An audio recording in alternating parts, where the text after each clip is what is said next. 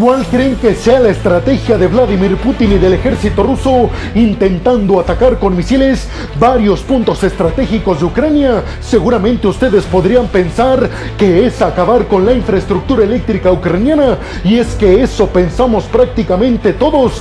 Pero ¿qué pensarían ustedes si yo les dijera que aparentemente Rusia está cambiando de estrategia y ahora parece centrar todos sus ataques en contra de complejos industriales militares de Ucrania? Básicamente para evitar que Ucrania siga produciendo poderío militar, pero además, al parecer la estrategia de Putin es acabar con aeródromos ucranianos. ¿Por qué con aeródromos se estarán preguntando? Pues porque recuerden que aproximadamente entre abril y mayo ya Ucrania tendría en su poder los aviones F-16 que les darían los aliados occidentales. Un dato curioso es que estos aviones tienen que despegar forzosamente de pistas, es decir, desde aeródromos, por lo que Rusia al parecer está intentando acabar con todas las pistas en Ucrania desde donde podrían despegar y aterrizar los aviones F-16 una vez que lleguen a territorio ucraniano.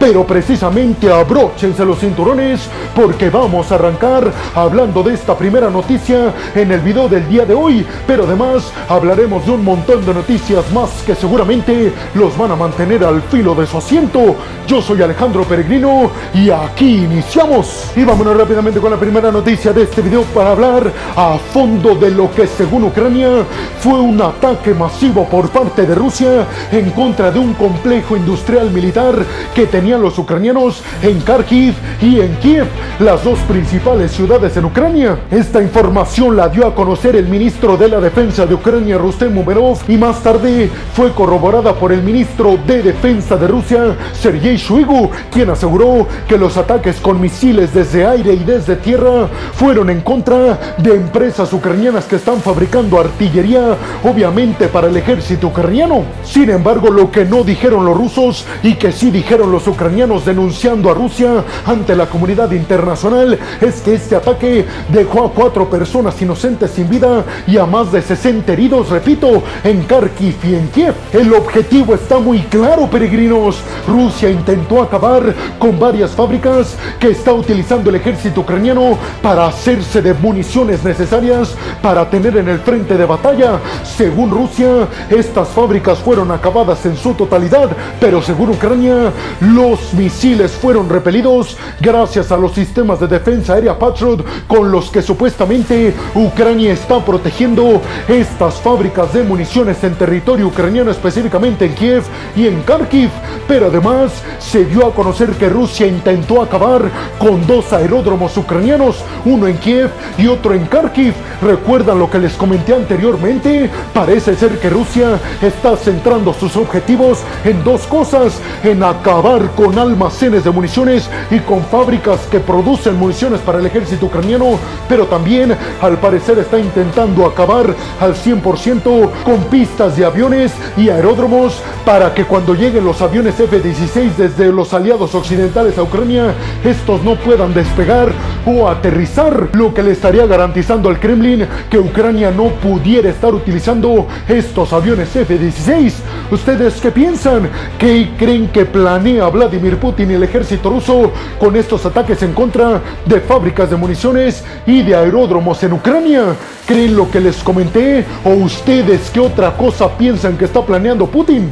Vámonos rápidamente con la siguiente noticia de este video para hablar de los planes que tiene Italia para este año. Ahora bien, ustedes seguramente se preguntarán, peregrino, ¿por qué lo que haga Italia este año es tan importante, sobre todo para Ucrania en contra de Rusia? Pues yo les diría que Italia va a ser el país que va a presidir al grupo del G7, que es el país de las principales economías occidentales que está conformado por Estados Unidos, Reino Unido, Alemania, Francia, Italia, Canadá y Japón. Pues precisamente Italia con Giorgia Meloni va a ser el país que va a dictar la agenda que tienen que abordar todos y cada uno de los miembros del G7 durante todo este año. Ahora bien, ¿en qué creen que se va a centrar a Italia y por qué les digo que es esto es muy importante a favor de Ucrania, pues porque precisamente Giorgia Meloni, la primera ministra italiana, aseguró que Italia este año va a centrar sus objetivos liderando al G7 en decirle al mundo que Ucrania sigue teniendo el mismo apoyo de siempre, militar y económico por parte de los aliados occidentales. Todo esto en medio de crecientes dudas de que los aliados occidentales puedan dejar sola a Ucrania en contra de Rusia.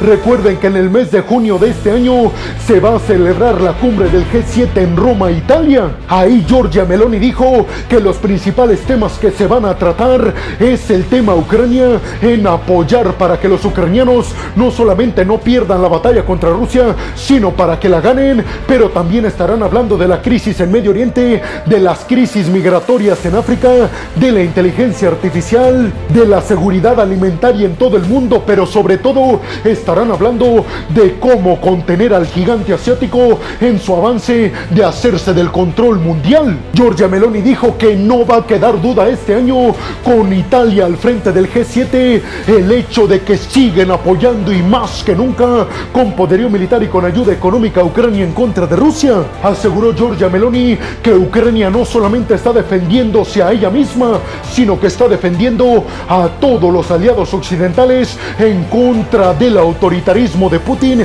y de Xi Jinping. Giorgia Meloni dijo que prácticamente en todos estos temas que les mencioné anteriormente, los miembros del G7 coinciden y dijo va a ser muy fácil llevar a cabo el liderazgo del G7 este año porque prácticamente todos los miembros coincidimos en que se trata de seguridad mundial, los temas que parecieran ser regionales como el tema Ucrania, el tema de contener a China, la crisis en África, la crisis en Medio Oriente, la crisis alimentaria en el mundo y los problemas que plantea la inteligencia artificial, que ustedes ya lo saben, la inteligencia artificial podría desplazar a muchas personas de la clase media a la clase baja.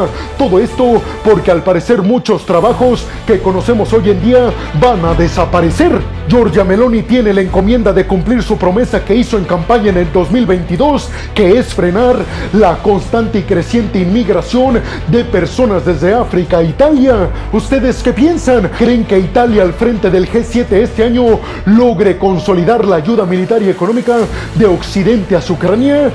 ¿Creen realmente que el G7 pueda frenar y contener a China y a su avance para hacerse de la hegemonía global? Y vámonos rápidamente con la siguiente noticia de este video para hablar de la gira que acaba de iniciar Anthony Blinken, el secretario de Estado de Estados Unidos, por los países socios y aliados de Estados Unidos en África Occidental. Esto para anunciar desde África Anthony Blinken que Estados Unidos va a destinar inmediatamente 45 millones de dólares para promover la estabilidad en esta región de África Occidental y también para luchar contra el resurgimiento de los extremistas, sobre todo de los yihadistas. La gira de Anthony Blinken del secretario de Estado de Estados Unidos por África Occidental incluye a países como Cabo Verde, Costa de Marfil, Nigeria, Angola y Guinea Ecuatorial. Ahora bien, todos sabemos a qué va Anthony Blinken representando a Estados Unidos a África. Y para los que no lo sepan, porque podrían pecar de inocentes peregrinos,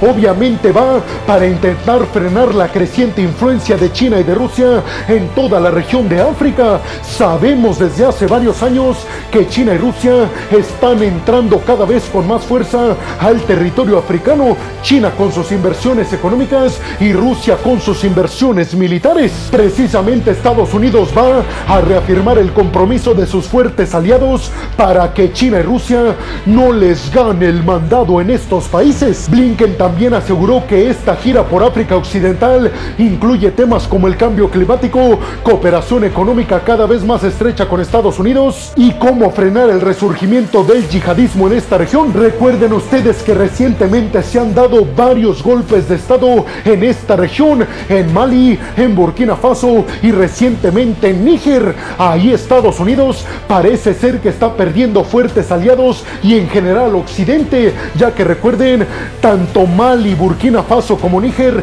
han expulsado a las tropas francesas y aunque todavía están presentes en estos países tropas estadounidenses, vemos que están abandonando la alianza con Occidente estos países de África Occidental y se están acercando a quién creen ustedes, precisamente a China y a Rusia. Estados Unidos sabe perfectamente perfectamente que el territorio africano es además de importante en términos de población, importante en términos estratégicos.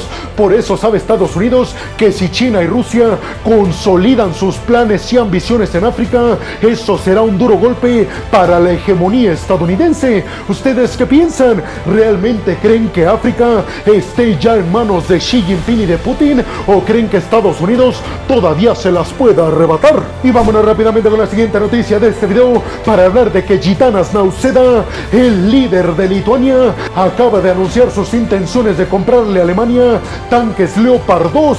Todo esto conforme a los intereses de Lituania, Estonia y Letonia de rearmarse hasta los dientes para implantar seguridad militar en sus fronteras con Bielorrusia y Rusia. Lituania, que es miembro de la OTAN y antes formó parte de la extinta Unión Soviética, está intentando llevar a cabo la conformación de un batallón de tanques Leopard 2. Recuerden ustedes que Lituania no tiene tanques militares. Los tanques militares que están en Lituania forman parte de un acuerdo defensivo con Alemania. Recuerden que todo esto tiene que ver con el compromiso que realizaron todos los países de Europa del Este miembros de la OTAN para reforzar todo su poderío militar en el dado caso de que Rusia decida llevar a cabo una invasión a algún miembro de la OTAN en el este de Europa. En el dado caso de que este acuerdo se concrete entre Alemania y Lituania para la compra de tanques Leopard 2, los tanques Leopard 2 para Lituania estarían listos hasta el 2030. Sin embargo, Alemania le estaría dando a Lituania provisionales